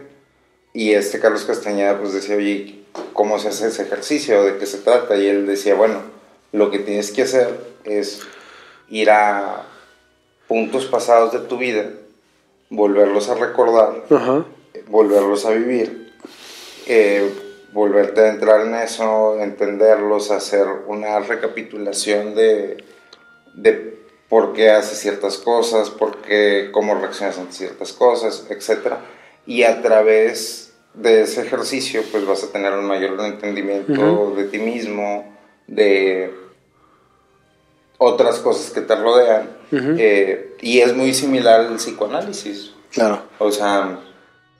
Habla- pero hablando de, de estos, este, de, de estos escalo- ¿Enseñanzas? Sí, Ah. de Don Juan, lo que decías de los siete puertas. Ajá. ¿Cuál es la segunda? La segunda empieza cuando, o sea, uno, uno llega a la segunda compuerta del ensueño cuando uno puede manipular el sueño. Ok. O sea, cuando uno eh, empieza soñando en algún lado, ya ves que dicen que los sueños no tienen inicio, nada más llegas y está sucediendo algo. Ajá. Este, y lo puedes transformar. Eso es como llegar a la, a la segunda compuerta del Ya. Ya puedes alterar Ya puedes alterar el sueño. escenarios. escenarios, lugares, ya conforme lo vas pensando, eh, se va generando tu sueño. ¿Pudiste hacerlo alguna vez? Creo ¿No? que no. ¿Tú, Luis? No, no. Sí, mucho menos darte cuenta. No, no, no, Sí, no. ya me estoy asustando yo. O sea, tú sí podías controlar es que de tu sueño. pequeños, fíjate, ahorita que voy entendiendo todas esas cosas de pequeño, a lo mejor no te dabas cuenta, ¿no? Pero yo sí recordaba que don- algo que no quería soñar o algo que lo estaba soñando y que no me gustaba, podía llegar a alterarlo o retarlo y decir, sabes que hasta aquí y cambiar completamente mi sueño. Pero podías tener poderes y podías tener así Sí. volar y Ajá. cosas de esas. Em, ¿Sí? Totalmente sí. consciente. Por algo que recuerdo mucho es que alguien- Totalmente consciente de que era un sueño, decías, no sé qué está pasando y ahora puedo volar. Eh, puedo ¿O ir, sabías eh, retirarme del lugar o, o cambiar completamente lo que estaba soñando a algo que fuera más Pero sabías satisfactorio que era para un mí. sueño. Sí. Y pues, estabas volando en el. Esto es un sueño y me voy a despertar. Pues a lo mejor voy a no volar, pero sí cambiar completamente la escena que no me gustaba a algo que fuera más agradable para mí. Ok. Ok. Ok, que me quitara del, del peligro o de algo que no me gustara. Pero de pequeño, ahorita no, no recuerdo haber poder alterar el sueño. Sí, a lo mejor darte cuenta que estás soñando, pero no alterarlo como dice Normi. Es algo muy Claro. importante, ¿no? Sí, ¿Por sí, qué? Porque yo- recuerdas que Juan Matos le decía mucho a Carlos que mirara con los ojos Sí, del interior Que no, que mirara Con los con los, con los dos ojos hacia. por separado. Ah, ok. Que, que no mirara con los dos ojos juntos, que mirara por los dos ojos por separado el mismo objeto y iba a poder, lo que, iba a poder ver lo que había en medio de, de los objetos, ¿no? ok. Y entonces, bueno, esa es la cómo llegas a la segunda compuerta. Y cómo cruzas la segunda compuerta es cuando O sea, es llegar y luego ya crúzala. cruzar. Ok. Entonces, cruzas la segunda compuerta cuando te despiertas dentro de un sueño. O cuando dentro de un sueño te Ajá. vuelves a soñar Ok. y te despiertas en otra. Pero sabes que es otro Se sueño. puede, ¿eh? Pero sabes que es otro sueño. Ya me dio Y aquí- miedo. Y aquí, y esto es lo parte como de lo interesante del libro, aquí ya empiezas a identificar otro tipo de seres Ya. que se llaman, o en el libro los describen como los seres inorgánicos. Ajá. Ok. Que, mm, empiezas a identificar otro tipo de seres inorgánicos que habitan estas distintas realidades, dimensiones, Ajá. eh, como le quieras llamar. Eh, y eh, cuando adquieres esa habilidad, ya te puedes, digamos, Trasladar a las- escapar de estos seres inorgánicos Qué miedo, o los puedes seguir hacia donde, hacia Pero donde. estaríamos Ah. hablando entonces una, de una segunda fase del sueño. No, no, no, o sea, haz de cuenta. Porque sueñas, Te duermes, te duermes, Pero empiezas te a quieres soñar. despertar. No, a mí pero me ha pasado. No son fáciles. No, no son fases. o sea, como lo entiendo es, te duermes. Es, es una preparación para poder llegar a hacer los sueños más lúcidos y poder tener control de los sueños, ¿no? Son puertas. Sí, no, haz de, haz de cuenta como si estuvieras jugando Zelda. Por eso, te duermes, empiezas a soñar Ajá. y luego te das cuenta que estás soñando Sí. Ajá. y luego Puedes controlar o te alterar los sueños. despiertas en el sueño. No, no, te das cuenta que estás soñando y te vuelves a dormir en el sueño. Pero primero Y tienes que. vuelves a soñar Otra cosa. otra cosa. Estás soñando que estás dormido y estás soñando otra cosa. O sea, ya son dos sueños en el Es sueño. como el segundo nivel. Es el segundo O nivel puede del ser sueño. como que estás soñando y crees que, te- bueno, no sé si es lo mismo, que te despiertas, pero sigues en el sueño. Ah, ¿No les ha no, pasado te- eso? no, él está diciendo que te duermes en el sueño. En el, estás soñando y en, y el sueño vas y te duermes. Pero es y básicamente a lo- soñar otra vez. Pero es básicamente saber que estás soñando dentro de otro sueño. Entonces puede ser también, a, a mí te lo platico No, y lo puedes hacer a los niveles que quieras. O sea, lo puedes, o sea, te puedes... no, no tiene que haber un puedes orden. Dormir, sueñas, te vuelves a dormir, sueñas, o sea, lo puedes, tipo como Inception, que al rato platicamos. de Ahorita platicamos Sí. de Pero, Inception. pero ya- porque- Es muy ah, similar a los niveles de Inception, pueden ser dos, tres, cuatro. A mí lo que me pasaba era que cuando estaba pequeño, que quería despertar por algo caótico que no me gustaba, que te- cuando te despiertas así que una sensación muy fuerte, que creía que estaba ya despierto Y estabas dormido. y seguía dormido. Uy, doble. Sí, claro. Eso sí me pasaba, entonces, Ya has cruzado la segunda puerta del ensueño, Mario. qué miedo. Qué miedo. Sí. No, pero ahorita no, eso era de pequeño. Ahorita O sea, no, Mario ya entró al segundo nivel del sueño. Y es que ya somos grado Qué 33 loco, de los ordenados. loco, eh. Sí, pero prácticamente es Esa, ese es como cruzamos la, la segunda Ajá. compuerta, La de- segunda compuerta. del ensueño. Ok. Primera es darte cuenta que estás soñando. Ajá. Segunda es alteración de la, reali- de la realidad del sueño. Ajá. Y la tercera es. No, Un sueño. Ah, no, no, sigue siendo dentro. O O sea, sea, la que, o sea, que Son siete. acuérdate Sí, sí, que sí. cada una- Esta es la de una segunda. llegas, de una forma llegas y de una forma cruzas. Ok, Sí, o sea, es como un mapa, güey. ya. Un mapa de Nintendo donde tú vas recorriendo y una vez que cruzas ya puedes ir directo al segundo nivel, o al tercero. Ya. Prepárense, prepárense, me estoy Sí. informando. Y, y es, y es algo que eh, quienes siguen estas prácticas Ajá. lo practican durante años. Claro, O sea, lo hacen durante Es un años. proceso. y hacen mucho trabajo para poder eh, llegar a tener estos efectos. Claro, ¿no? Y bueno, ahí Pues simplemente el trabajo que llevó Jolvatos para explicarle a Carlos fue un Claro. trabajo Y, muy... pa- y para poder estructurarlo, Juan Y que Matos, lo entendiera, porque apenas no es lo el segundo, entendía son y... Sí, wow, impresionante, ¿no? Pero bueno, aquí es donde yo creo que muchas personas, o sea, o sea, si tomamos como verdadero este, esta cosmología del mundo, güey, aquí yo creo que es donde muchas personas de Occidente se pierden y- en la neurosis de los sueños y les Ajá. empieza a costar trabajo. Sí, es que es una locura. Simplemente imagínate para estructurarlo, Juan Matus, este, es, es- es una neurosis, te vuelves Ajá. loco, te vuelves loco para poder hacer eso. Algo que mencionaba mucho Freud es el, el- la neurosis y, y el sentido del sueño, ¿no? También tiene un libro que hablaba sobre eso. Freud habla sobre, sobre una paciente, una Sí. paciente que sufría de neurosis obsesiva y cómo el tratamiento para, para la neurosis la llevó a recordar un sueño que tuvo cuando era niña. Wow. Entonces, este sueño, según Freud, era la clave para entender la neurosis del paciente. Ajá. A través de los, del sueño, Freud tuvo acceso a información y pues a partir de este caso, Freud propuso que los sueños son como una vía para acceder al inconsciente, totalmente, ¿no? O sea- o sea, como Parte de las o sea, puertas. esta persona tenía una neurosis, o sea, tenía un problema psicológico. Sí, tenía una neurosis obsesiva. Freud descubrió que fue a raíz de un sueño. No, a través de los sueños descubrió que fue un trauma de niño. Ah, Ok.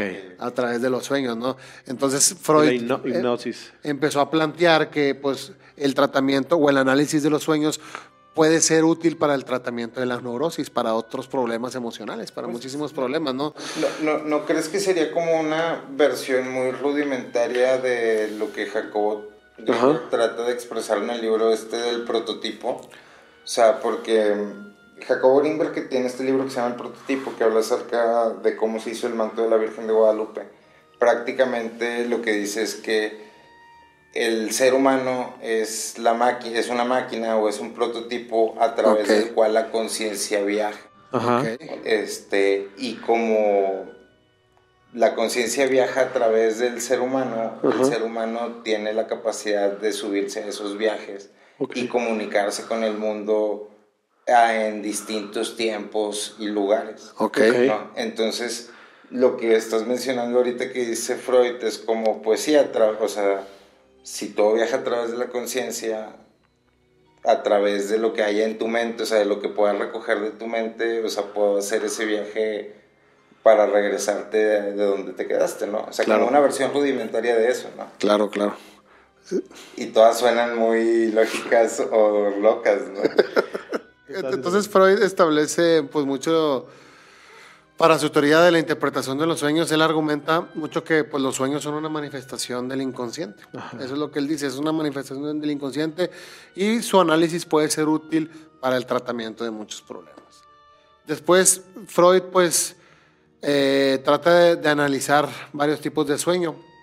Describe que los métodos que utiliza para interpretar los sueños pues son, son un análisis detallado de sueños que él mismo tenía, ¿no? Ajá. O sea, él mismo se autoanalizaba para poder Fue, interpretar. fue su propio sí, porque es que él, él decía mucho esto, que los, que los sueños son deseos reprimidos y que se van a tratar de, de manifestar.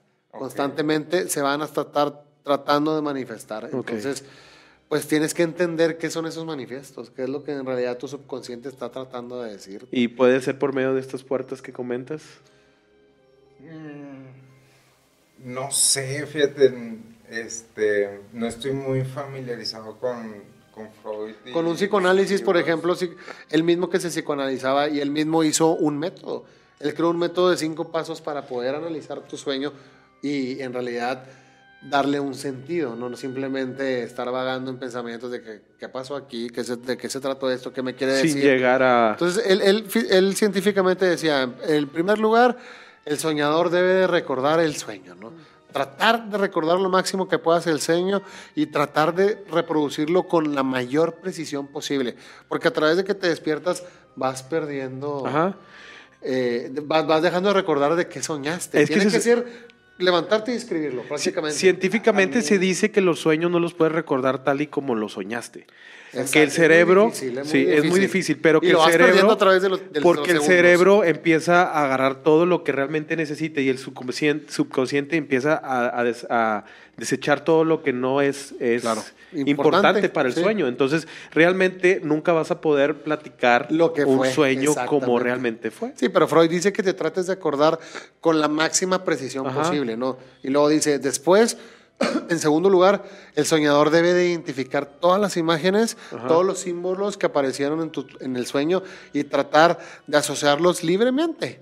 Como decíamos ahorita, asociación libre, asócialos con cualquier pensamiento, cualquier, o cualquier sentimiento, o cualquier emoción que te puedan evocar. Ok. O sea, acuérdate de lo que soñaste, lo que sentiste, lo que soñaste y qué te hizo sentir, lo que soñaste y, y- y te hizo llorar, te hizo feliz. ¿Qué o sea, sentimiento te hizo, no? Tratar de encontrarle un significado a través del sentimiento, de qué te hizo sentir el sueño. Ok.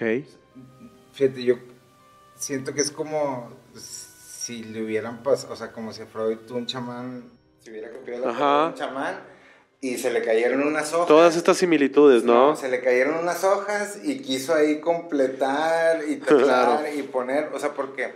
Es por que es muy difícil lo que te decía del muy inconsciente, es claro, muy pero- difícil. pero, por ejemplo, es eso que, que dices de los sueños, ¿no? La práctica. O sea, es, es muy similar a la recapitulación. Nada más que uno lo hace de que ah, me voy a acordar de todo lo que estoy Sí, soñando. es lo que quiere, el otro- acuérdate, y el exacto. otro lo que hace es acordar de todo lo que estoy viviendo, sacas. Uno tal vez el que lo hace a través de voy a acordarme todo lo que estoy soñando y a través de que voy a sacar este, toda esta información es tal vez porque no tiene la fortaleza suficiente o no quiere hacer el trabajo suficiente para hacer esa evocación en vivo, o sea, y hacer todo trabajo. No, pero también te está diciendo, acuérdate de lo que sentiste. Y es igual a, decir lo que tú dices, acuérdate de lo que viviste. Me estoy acordando de todo lo que estoy viviendo y Freud te está diciendo, acuérdate de todo lo que viste. Pero acuérdate uno en de- los sueños y uno, y uno en la re- o sea, en, en el mundo material. Y luego, o sea, uno en los sueños y otro en el mundo físico, claro. Físico, ¿no? Pero es verdad Pero lo que, bueno, pero es verdad lo que decías, porque Freud de hecho te dice que primero, o sea, lo- los pasos que decimos, el tercero es acuérdate de todo lo que viste. Acuérdate de todo lo que viste, se identifica todos los elementos del sueño, que son más, los elementos más llamativos, lo que es más significativo para ti. Trata de descubrir un significado latente. Pero, ¿qué, eso, qué eso- pasa? Eso, sigue, Asócialo. eso sigue sin, o sea, eso sigue dejándote expensas de tu subconsciente, ¿no? O sea, Trata de asociar. Pero, pero ¿qué que pasa, Freud lo qué que pasa con una persona un que, significado. que sueña una persona que está ciega? Desde un principio, pues, si, si la persona fue perdiendo la vista, pues a lo mejor puede soñar Recuerdos, objetos y recuerdos. objetos. Pero ¿qué pasa cuando nació ciega? ¿Qué sueña? sonidos. Entonces, ¿qué es lo que va a él a recrear? O una persona sorda totalmente desde que nació, imagínate, porque como decíamos ahorita, ¿Qué, los qué es sueños lo que son sueña? una mezcla de todo, de todo. Entonces ahí yo creo que entra un poquito en discusión si Claro. realmente es un procesamiento del día a día. Bueno, es que realmente Bueno, es cómo que- lo ve, ¿no? Sí, exacto, cómo lo ve. Y él te dice, lo que te está tratando de decir Freud es simplemente trata de asociar todo, trata Ajá. de traerlo a la realidad. Sabemos que es un sueño, trata de traerlo a la realidad. ¿Qué viste? ¿Qué sentiste? ¿Qué qué- ¿Cómo te sentiste? ¿Qué Ajá. emoción tuviste? O sea, trata de darle un significado, si en realidad quieres entender Yo. lo que soñaste, ¿no? Pero, pero bueno, o sea, aquí al- a lo que voy es, si tuvieras que esforzarte para hacer cualquiera de las dos prácticas, ¿qué práctica preferirías hacer? La de Ah, tratar de acordarte de todos, o sea, tratar de acordarte de todo, o la de poder manipular tus sueños. No, poder manipular mi sueño, porque al final de cuentas, interpretar un sueño es ¿para qué? Yo ¿Para creo qué que- quiero interpretar que mi sueño? ¿Me va a dar una premonición? ¿Para qué quiero ¿Me va a interpretar decir? mis sueños si no Sí. puedo interpretar mi realidad? Pero, Exactamente. pero a lo- a lo- a Sí. ese- al final se va a ir a la misma línea. Sí, prefiero, pero prefiero poder controlarlo y divertirme. Ajá. Sí, Porque, claro. ahora, imagínate, entonces, ¿qué significa? Si Freud te está diciendo, asocia todo para poder darle una interpretación, ¿no? Porque luego te está diciendo que después reconstruyas la historia del sueño. Ajá. Freud te dice, ya después de que te acuerdes de todo, trata de reconstruir la historia del sueño, establece conexiones entre los diferentes elementos, este sitúate, sitúa tu sueño en el contexto de tu vida diaria, ¿no? Entonces, imagínate el momento que Freud te dice, recrea toda la historia que soñaste, acuérdate de todo lo que soñaste. Sí, Freud, pero yo tuve la capacidad de controlar mi sueño y todo lo que me todo lo que recuerde yo lo inventé y todos los lugares en los que pasé yo lo inventé. Entonces, ¿qué Va de la qué- mano qué esta estarías- práctica que se tiene que hacer. No, o sea, es como lo de Freud está bien, pero es para No, lo que tú dices, ¿qué prefieres? ¿Poder interpretar tu sueño o poder controlar tu sueño? Ajá. Porque al momento que controlas tu sueño, pues todos los elementos que pasaron, que Freud dice, acuérdate de cómo te sentiste. ya no importa. Ya no importa porque yo lo inventé. Yo Tú lo inventé vas a los interpretar a lugares. tu manera. Yo inventé el, poder de- personal de interpretarlo y, personal. y alterar el sueño a tu beneficio. No, Ah, exacto, alterar el sueño a tu beneficio. Entonces, si Freud te dice, oye, acuérdate de en dónde estabas, no importa, no me tengo que acordar en dónde estaba, porque yo decidí en dónde iba a estar, porque yo controlé el sueño. Así Entonces, que ¿qué, Freud, te estás qué equivocando. puedes interpretar? Pero hay algo que no controlamos, es ¿Cómo que es el subconsciente y el subconsciente altera mucho los sueños. A lo que voy yo es creo que- que... va más por la entender, interpretar los sueños que alterarlos. Pero ¿no? ¿por qué lo quieres interpretar si ya lo puedes alterar? Es lo que dice él. Porque al momento de interpretarlo, ¿cómo interpretas una alteración? Si tú lo hiciste. O, o tu sea, subconsciente que no puedes Al controlar. momento que Freud dice interpretación de los sueños, creo que tenía de, de lado el poder controlar los sueños. Porque Sí, al momento, ni lo ni sí, lo al, al momento de poder un- controlar un sueño, creo que ya no lo puedes interpretar, ¿o sí? Sí, no, pues no. Porque tú lo hiciste a tu manera, como tú quisiste. O el subconsciente que no puedes... Bueno, yo, por ejemplo, nunca he podido controlarlo, pero por ejemplo, tú que dices que puedes controlar un sueño, puedes meter cosas y sacar cosas y ir y a donde tú quieras y deshacer y hacer, ¿no? Entonces, ¿qué puede interpretar en ese momento Freud si tú hiciste Bueno. todo lo que quisiste? ¿Quién se arregló el tercer compuerta? ¿Cuál es la tercera compuerta del sueño? Queremos saber. Ok. La tercer compuerta. Abrir. En sueño, cuando llegas a la tercer compuerta del ensueño. El llegar. El llegar. Es cuando te ves dormido. Dormido. ¿Te has visto dormido, Mario? Fíjate que eso es lo único que nunca me ha pasado. El famoso... Eso es lo único que a mí me ha pasado. Sí. Sí. Es lo único. Ok. El, el verme dormido no.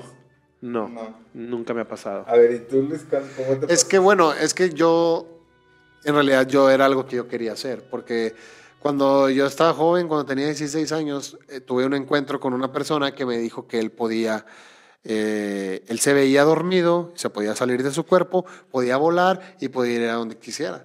Entonces estábamos, imagínate, estábamos en un rancho a los 16 años, un sábado, todos cuatro o cinco amigos y luego un amigo me empieza a contar eso y digo, ¿cómo? O sea, ¿cómo que te sales de tu cuerpo y puedes viajar por ahí, hacer lo que quieras y, ir y venir y ver a quien tú quieras y todo? Y me dice, sí, puedo hacerlo.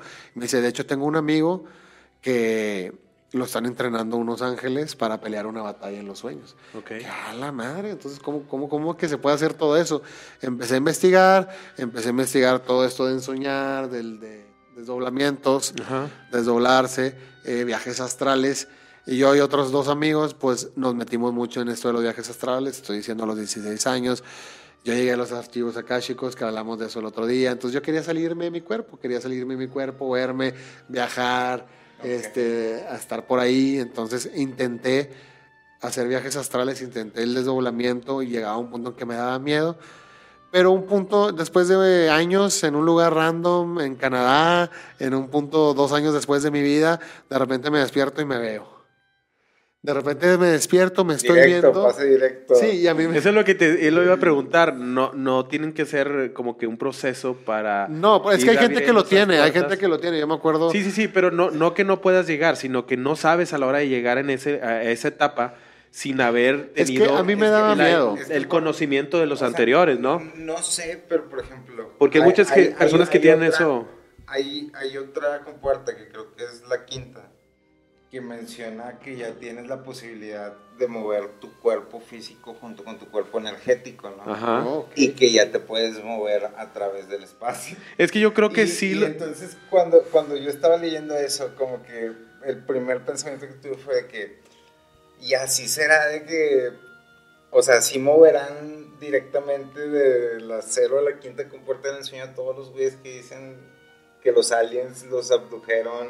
Pues yo pasé, yo pasé de la cero a la quinta o cuánto. De la cero a la tercera. Yo pasé de la cero a la tercera, imagínate. Y en ese momento, mira, a mí O me sea, daba... y, y tú sin, acá. ten- y tú sin tener... No, no, eh, para que no vaya a ser un abducido él hasta Ah, ok, ok. Sí, ten cuidado. O sea, y tú, sin, sin- o sea, siendo infante, digamos, pues Ajá. tuviste experiencias de las primeras dos. De las primeras dos, sí. Y así hay muchas personas, o sea, yo eh, me ha tocado conocer personas que les da miedo soñar porque... Sí, a lo, Sí, a lo mejor no tiene, a lo mejor no tiene que ser un constantemente están en la, proceso. en la- por la tercera puerta. A lo mejor no tiene que ser un proceso igualitario, pero sí tienes que tener Pero esos, se sirve para comprender todo el panorama, ¿no? Todo lo que es el sueño. Sí, yo no, yo no pasé por el 1 ni el 2, pero me la pelaste en el Me la pellizcaste del tres. Mira, del tres, mira. Oye, pero pues es muy interesante que Freud también lo quería analizar. O sea, él se autoanalizaba, él pensaba, este, ¿qué me está pasando a mí? Más que qué le está pasando a toda la demás gente. Entonces, dentro ¿Hacia de... dónde llega, lleva esto? Claro, entonces Freud, por ejemplo, eh, en el libro analiza un sueño en el que, que él tuvo, en el que él estaba en una habitación llena de estantes de libros y de repente uno de los estantes se desplomaba. Entonces, a través de su análisis, Freud descubre que el sueño está relacionado con un deseo inconsciente de liberarse de las restricciones de la moralidad, ¿no? De los libros, ent- entonces Ajá. Todo lo que conlleva esta imagen de la moralidad, todo lo que conlleva la imagen de la cultura, está representada por los estantes. Entonces él se analiza y dice que él quería liberarse, él quería liberarse de todos estos estándares. Entonces, a mí se me hace muy interesante que Freud quería darle una interpretación a, a los sueños, ¿no? Porque, por ejemplo, a mí... O a por- su vida, porque se está estudiando completamente. se está estudiando completamente, pero a través de él está dando interpretación a lo que pasamos todos los seres humanos. Pero ahorita que tú hablas de la fase de la puerta 3, de, Ese es nada más de Juan llegada. de Juan Matus, que, que Sí, la Carlos llegada, Castañeda, sí, que Carlos Castañeda habla de, de- de la, de la puerta 3. A mí me daba miedo esa fase de ensoñar, porque yo pensaba que si yo me desprendía de mi cuerpo y me veía dormido, Ya no podía regresar. no, yo decía, imagínate que me estoy viendo dormido, estoy acostado y de repente volteo y Y hay despierto. seres o hay cosas que no puedo ver en el mundo físico, que Ajá. solamente puedo ver en este mundo. Entonces yo no quería saber que había cosas siempre a nuestro alrededor Ujú. y que no las podíamos ver. Y en ese mundo astral, por decirle de esta manera, ahí están, ahí existen. Entonces eso me daba miedo. Al momento que yo sentía que me iba a desprender de mi cuerpo, yo me regresaba solo. Ok. Pero en este momento fue inconsciente. Ajá. Fue inconsciente, me desperté y me estaba viendo. Pero no te ayudaron a hacer ese proceso. No, yo estaba en Canadá en ese momento. Yo estaba en Canadá, estaba viviendo la vida allá y de repente me despierto. Tenía un roomie, Asael Salazar. Este, saludos a Laza y al Después de Tigre, que a la Abraham ya Salazar. nunca más lo volví a ver. Ya nunca los he vuelto a ver después de ese momento, de pero ese sueño. yo recuerdo que me volteé a ver, estaba dormido, volteé a ver a Laza, el Laza estaba dormido, y en ese momento volteé a ver la puerta. Y estoy viendo la puerta y veo una silueta, o dos siluetas pegadas de dos niñas gemelas chiquitas. Tum, tum, tum, Y eso era tum, lo que a tum, mí me daba tum. miedo.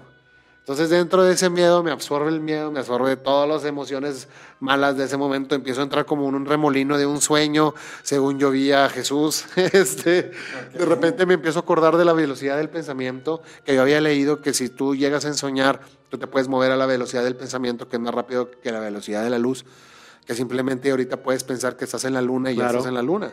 ¿Sabes? Entonces, yo me acordé de la velocidad del pensamiento. En ese momento quise viajar a otro momento. Empecé a gritar. Fue como que un shock de emociones para mí y desperté, ¿no? Porque vi a las niñas y era lo que yo no quería ver. Algo que estaba ahí que yo no podía ver. Que no puedes entender qué es. Ajá, entonces despierto gritando. Hasta, él me dice, hey, ¿estás bien? Le digo, sí, disculpa, me estaba gritando. Que ya muchas veces me ha pasado a mí que despierto gritando porque veo demonios o veo fantasmas, que cosas que no puedo Los sueños caóticos que y estamos viendo. despierto gritando en, en el mundo físico. Entonces me despiertas a él, le digo que me disculpe. En la mañana, cuando es la hora del desayuno, le empiezo a decir este, a Sael que si había gritado muy fuerte, que me disculpara. Me dice que, él- que no se acordaba. Me dice, güey, yo no me acuerdo de haberte despertado, este, no me acuerdo de haberte dicho nada. Y le digo, no, hombre, güey, es que soñé una cosa bien, bien extraña. Después te cuento, lo voy a contar a tu hermano. Entonces fui con su hermano, con Abraham, y le dije, Abraham, eh, te tengo que contar lo que soñé anoche. Y me dice, Abraham, déjame te cuento yo, Luis. Antes de que me cuentes, me dice, soñé con dos niñas chiquitas. Y le digo, ¿cómo que con dos niñas chiquitas? Y le digo, con, ¿qué, cómo eran? Me dice, no, eran así como medio güeritas, tenían trenza las dos, era una silueta. Soñé que yo era como primera persona, así como el Golden Eye, como tú, y las veía y estaban atrapadas como en un jardín, en, en un trampolín, y me pedían ayuda. Yo le dije, güey, te contó, haz lo que soñé, ¿verdad? Me dice, no, ¿qué soñaste? Y le dije, soñé con dos niñas chiquitas que estaban paradas aquí en la puerta. Le dije, ¿quién vivía en esta casa antes de que estuviéramos aquí? Y pues en realidad se, es algo muy extraño, te digo, nunca me había pasado y cuando me pasó fue algo muy extraño que fue una conexión entre nuestros dos sueños. A mí me ha pasado algo similar, ¿eh? Una conexión con mi hermano en un mismo sueño. donde en la mañana fue un sueño muy caótico y le empecé a contar. Yo nunca le cuento los sueños a mi hermano, pero en esa ocasión, eh, como dormíamos juntos, el, yo me desperté muy asustado, quise gritar, según yo estaba gritando, y él decía que no hice ni ruido, o, ni cuenta se dio. Empiezo a platicarle el sueño, eh, no, no, voy a entrar mucho en detalles, pero lo que pasó fue que mi hermano me iba completando el sueño. ¿Sí? Entonces, al final, él terminó contando el sueño, y fue muy, muy, muy extraño tener un sueño compartido. Tener un sueño compartido, exactamente. Y muy detallado. Entonces, ¿qué son los sueños? Conciencia colectiva. Conciencia colectiva, ¿no? Imágenes colectivas. O como, o como Tlaloc, que se podía comunicar a través de los sueños. Pues bueno, o sea, algo, algo... que a través de sueños en, en, este libro, o sea, don Juan se lo menciona a Carlos como que aparte de los seres orgánicos como nosotros, hay seres inorgánicos que tienen otro ciclo de vida y, y otra otras formas de existencia que viven mucho más tiempo que nosotros y que se alimentan de los seres humanos. O sea, muy similar a lo de Monster Sing, ¿no? Se alimentan a través de Energía. distintos tipos de energías o de la energía que, que les brindamos y que en algún momento los antiguos brujos o chamanes, o mejor dicho, los antiguos chamanes se terminaron convirtiendo en brujos este, y terminaron abusando de esas conexiones eh, con ese tipo de seres, como lo que mencionabas, que Tlaloc les hablaba, o Huitzilopochtli, se les aparecían, etc. Eh, y por eso, pues, tuvieron algunas de las consecuencias. Entonces estamos hablando del poder que tienen los sueños. El poder que tienen y que algunos pueden utilizar para beneficio o para control de los demás o para... Pues es que, como te decía ahorita... Más que, los sueños, el poder que tiene el ser humano de poder transitar en distintas dimensiones. O planos, ajá. Y poder eh, ejercer su energía dentro de distintas dimensiones a través de práctica. O sea, siendo un ser multidimensional. o sea, los sueños, nada más por ser sueños, pues haz de cuenta que si damos ¿Cómo lo verdadero, son como un festín para todos estos seres inorgánicos que... Que necesitan de eso de que si esto fuese cierto, cuántas personas ni Pero entonces, de esto. Eh, y entonces tú dices que hay seres que viven en los sueños. Buenos o malos. O sea, que hay seres que ahí viven. Que viven en ahí habitan. Que quieren. a través de los sueños uno puede llegar ahí. Pero hay seres que habitan en los sueños, sueños colectivos de la gente. Por ejemplo, ah, ¿nunca has visto esto de que has soñado con esta persona? Sí, lo que hablamos de la vez pasada. Y lo ponen. ¿Tú has soñado con esa persona? Yo nunca he soñado con esa persona, pero sí lo has visto, ¿no? Sí, sí, sí. sí. por ejemplo. ¿Pero viven los sueños él o qué? En la... Como Freddy Krueger, que. Ajá. A partir de la cuarta compuerta del ensueño. A ver, quiero saber cuál es la cuarta. Bueno, o sea, vamos a terminar la tercera, ¿no? Ok. La tercera, llegabas a la puerta cuando te veías a ti que te estabas soñando. Ok. Y la forma de cruzar la tercera compuerta del ensueño es cuando una vez que te estás viendo, te puedes mover. Pero no mover. O, sea, tú te estás viendo y en lo que estás viendo. ¿Tú te estás viendo dormido? Tu ser se mueve. No, o sea, tú te estás viendo dormido y tú que estás viendo a tu yo dormido, tú te mueves. O sea, como yo. ¿eh? Yo me pude mover. Ajá. Pero no caminas. Sí caminé un poquito en el cuarto. Pero no es, no... No pude viajar y transitar en el mundo del ensueño, pero... Sí, bueno, no... pero dentro de tu sueño pudiste alterarlo. ¿Me vi? Cuando, cuando nosotros llegamos a la primera compuerta del ensueño, uno empieza a tener contacto con su cuerpo energético. Ajá. Y a través de cruzar, o sea, de llegar a la primera y a la segunda y cruzar las primeras dos puertas, uno se va uniendo con su cuerpo energético. La forma para terminar de unirse con su cuerpo energético es en esta tercera compuerta cruzarla. Uno la cruza cuando se ve a sí mismo dormido y tiene uno la habilidad de moverse. Pero esa habilidad de moverse es eh, hacia donde tú quieres. O sea, no te mueves como tú decías ahorita, la velocidad del pensamiento. ¿no? Claro. No te mueves caminando, no te mueves dando un paso, sino te transportas hacia, hacia donde sea. En, en esta compuerta, digamos, o quienes atraviesan esta compuerta, aquí digamos que ya empieza, donde entra todo este tema de los curanderos, es cierto tipo de brujos, cierto tipo de personas que eh, pueden ver la energía, o sea, porque ya cuando cruzas... Pero seguimos hablando de los sueños. Sí, sí, Porque, o sea, tú estás hablando ya de control de, de los sueños muy, pues muy, muy, muy elevado, ¿no? Controlar los sueños de una manera muy elevada, pero ellos ellos transitan a través de lo absurdo, porque a veces los sueños son absurdos. Ajá. Y, y- y ellos, o sea, estás hablando ya de, de estar en el sueño de una manera muy consciente, pero transitan a través de lo absurdo o son otro tipo de sueños, de que de repente van ahí y se encuentran con una cosa que no es y dicen, ah, No, imagínate, ah, este- imagínate Digo, porque hay, hay- hay que definir sueño y alucinación. O sea, Dentro de los pues- sueños puede haber alucinaciones. Imagínate tu cabeza como un plato de sopa de letras y como si estos seres inorgánicos fueran la cuchara y nada más están revolviendo a ver qué se encuentran y a ver qué agarran. Porque, por ejemplo, eso es que es, es- es- me encanta esta comparación entre Freud y. Juan Matus y lo que dice, porque, como les decía ahorita, Freud dice que, o argumenta que los sueños pues son deseos reprimidos. Son deseos reprimidos y, y transitan muchísimo a través de lo absurdo. De repente los sueños son demasiado absurdos que te dan risa, ¿no? Ajá. Que te despiertas.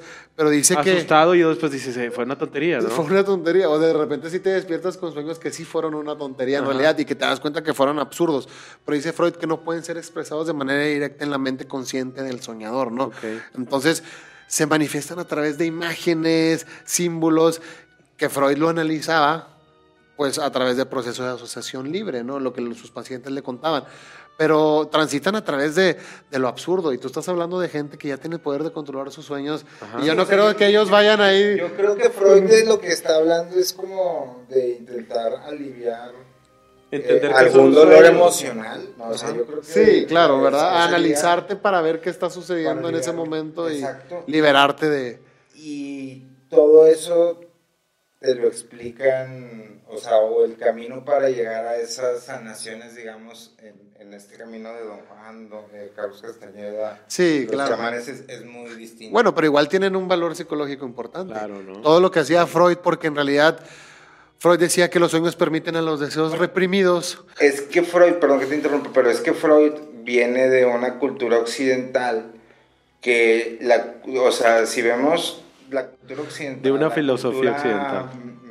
La filosofía occidental, la mesoamericana, la oriental, la africana, o sea, la que más Alzheimer y más desconectada con la naturaleza y, y digamos, eh, el origen del ser humano es la occidental, ¿no? Entonces, Freud, así como muchos otros científicos, eh, en su momento estaba viviendo como un mini renacimiento donde estaban redescubriendo o reinterpretando, más bien. Sí, no, aparte Freud era psicoanalista, entonces. Y, y la verdad, si uno compara ciertas formas o, o ciertas cuestiones de, de percibir estos temas de la cultura occidental con la cultura mesoamericana, o sea, la cultura mesoamericana parece que el conocimiento que tiene y que ha adquirido eh, es milenario, ¿sí Ujú. me explico? Entonces, por ende, yo sí siento que, pues sí, se, son, se escuchan como para soñadores muy avanzados. Sí. O sea, este... No, pero es cierto lo pero que tú dices. atienden a, a distintas épocas y a Ajá. distintos grupos, y etcétera, y eso es como lo interesante de los chamanes, ¿no? O sea, de que aún y con todo el tema de la conquista española, Sí. este, y todo el tiempo que ha pasado y cómo muchas culturas han perecido a lo largo del tiempo, cómo todos esos conocimientos se siguen compartiendo y cómo eh, prácticamente de las pocas cosas, eh, digamos, nivel mainstream que hay relacionadas con ese tema de los chamanes son los libros de Don Juan. Cómo nada más se ocuparon nueve libros Y de en Jacobo. un- eh, y de Jacobo que Sí. ya va después de, de Claro. eso. O sea, cómo nada más ocuparon nueve libros de un chamán que ni siquiera los escribió el chamán. O sea, los escribió Fue Carlos. interpretado por Carlos. Carlos. Para transformar eh, el mundo o darle una sacudida, ¿no? Porque en su momento sí fue muy... Incluso se llegó a pensar que Juan Matus no existió, ¿no? Claro. Exacto. Sí, pero por ejemplo, eso, eso que tú dices eh, sobre Freud y la, la interpretación de los sueños, yo creo que Freud sí quería llegar a un punto donde quería descubrir los deseos eh, reprimidos, todo lo que le estaba pasando al paciente, los conflictos subyacentes que podían estar afectando la vida del soñador de manera inconsciente. Entonces, yo creo que Freud, siendo psicoanalista, quería él descubrir qué estaba pasando con el paciente a través de los sueños. ¿Tú crees que Juan Matus lo hacía para sanar? Como para sanar a... Yo creo que era más bien para el control. Sí, o para que, No, es- para que el es- soñador pudiera, para que la persona pudiera sanar, sanar a través de los sueños. Porque Freud quería encontrar una interpretación del sueño para poder sanar a la persona, ¿no? Es que Para yo creo que qué- todas qué las era su enseña- deseo reprimido, qué era lo que estaba pasando. Todas las enseñanzas de Juan fue como que un proceso explicado para Carlos durante esta etapa de su vida, ¿no? O sea, una preparación, ¿no? Yo, yo siempre Sí. lo vi que el libro siempre fue una preparación para él.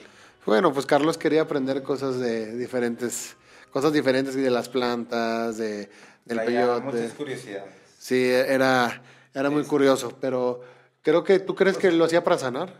No creo que, por ejemplo... O no para encontrar un don Juan- camino, no creo Encontrar un camino, ¿no? creo que don Juan este, y quienes siguen esas prácticas lo hagan para sanar. Creo que lo hacen porque es la forma en la que el ser humano se puede conectar eh, con la energía Ok. este, o con la naturaleza total o algo así por el estilo.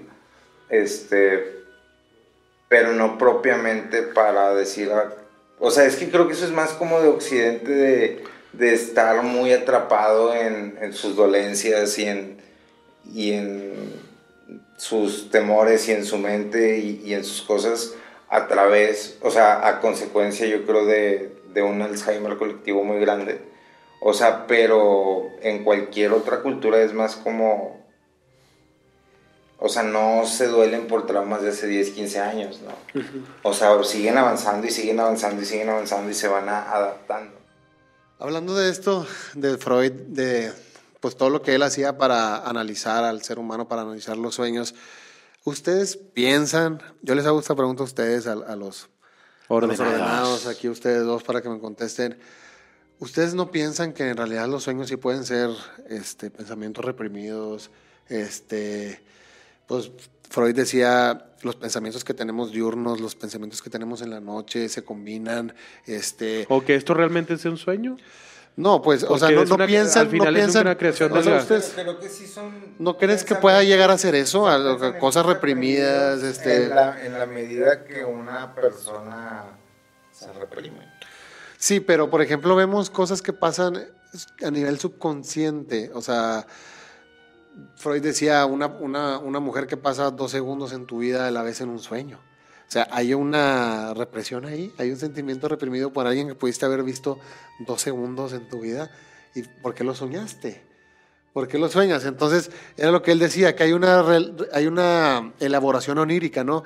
Porque él se refiere al proceso por el cual eh, todos estos elementos se combinan, todos estos elementos se transforman en el contenido manifiesto de un sueño, lo que tú piensas que significa tu sueño, ¿no? Entonces, él argumenta que esta elaboración, pues, es un proceso altamente, este, que altamente complicado que utiliza varios mecanismos en tu cerebro, ¿no? Todo lo que viste en el día, todo lo que viste en la noche. Entonces, sí, transformas tu pensamiento, transformas los procesos de pensar, los deseos inconscientes, todo se da a través de imágenes en los sueños. Entonces ya ahí empieza tu interpretación. Entonces, una, uno de los mecanismos más importantes de la elaboración onírica, como decía Freud, pues es la condensación, ¿no? Que hay múltiples deseos este, inconscientes, hay pensamientos que se funcionan en una sola imagen para crear un solo sueño, ¿no? Por ejemplo, una persona puede soñar con un solo objeto y este solo objeto pues representa múltiples deseos o múltiples diferencias, experiencias diferentes, ¿no? Yo creo que es buscarle mucho. Sí, Freud, O sea, creo Freud le busca. como, Se metió algo y se clavó hasta el final en eso. O sea, Sí. Y creo que eso es muy de, de Occidente, o sea, el, el no saber dejar pasar. las Claro, fue claro, Freud te digo, le trataba de dar una interpretación a todo, por eso este Hasta libro, absurdo. la interpretación de los sueños, ¿no? Era lo que él decía, tratar de interpretar algo a través de símbolos, a través de sentimientos, a través de asociaciones. Entonces, él decía que son deseos reprimidos. Reprimidos. Eso es. Y para Eso todos es. los ordenados, ¿cuáles son las etapas que nos faltaron del sueño? Te decía, son siete etapas, Mario. O sea, son siete compuertas las del ensueño. Las que menciona el libro del arte de ensoñar, este, hacia grandes rasgos son las primeras tres. ¿no? Ok, las más Ya importantes. Una, una vez que llegas o que cruzas esa tercer, tercer compuerta, ya digamos empiezas a adquirir cierto tipo de, de habilidades, ¿no? O de poder. O sea, ya la, la- en la cuarta compuerta ya es donde se empieza a mezclar la realidad de lo que vives en el sueño con lo que vives, este, con lo que vives en el día a día. día a día. Y ahí es donde ya entran todas estas personas que son capaces de diferenciar energías, tanto en personas como en cosas, como, como en el aire. ¿no? Ya la quinta, la sexta y la séptima compuerta son un poquito más, más técnicas, pero les invito a todos, o sea, invito a todos los ordenados a que, uno, a que lean este libro, también lo pueden encontrar a través de algún audiolibro en YouTube, se llama El arte de ensoñar de Carlos Castañeda, este, que lean el libro, analicen las primeras tres compuertas y si no les, les da miedo, este, o más bien dicho, creen poder eh, juntar y adquirir suficiente fáciles. poder personal como para No en el tema, este, investiguen acerca de las Y nos compartan, compuertas que nos compartan sus compartan. sueños. Algunos tal vez ya las han cruzado, algunos tal vez ya son guerreros Ajá. este, o ensoñadores y nos puedan compartir de, de eso en algún momento, ¿verdad? Así es. Pero las, las siguientes las dejaremos. Perfecto. Entonces en las enseñanzas de don Juan, pues él hacía hincapié, ¿no? A la, a la atención, a la concentración antes de dormir, para poder controlar los sueños, programar la mente antes de hacer este, este viaje. Pues porque don Juan decía que los sueños son, no son solamente una actividad pasiva, no, de la mente, sino que es un reflejo de la vida. Como tú decías ahorita, un reflejo de la vida cotidiana puede ser utilizada para resolver problemas, para explorar diferentes opciones, para explorar diferentes situaciones de tu vida, ¿no? Don Juan le enseñó a Carlos Castañeda muchas, pues, muchas El arte cosas. de enseñar. El arte El de arte de enseñar, soñar. ¿no? Este, pues, vivir los sueños de manera consciente, de manera deliberada, este, tener un conocimiento sobre ti mismo, sobre este mundo, este mundo de, de los sueños. Lo más importante. Pues claro, porque es lo que te decía al principio, vivimos la mitad de la vida dormidos, Ajá. entonces o te Una interesa, bueno, no interesa, sí, pero o te interesa o no te interesa este mundo invisible que dónde No, o sea, si habita, te- dónde si- si te- existe. Si te dijeran, tienes la posibilidad de viajar en el tiempo, tienes la posibilidad de conocer el espacio, tienes la posibilidad de viajar por todo el mundo y lo único que tienes que hacer Es es entrenar tu mente. Claro. O sea, no harías el esfuerzo consciente durante años. Entonces tú conscientemente crees que los sueños son una máquina del tiempo. Creo que la conciencia es una máquina del tiempo. La conciencia.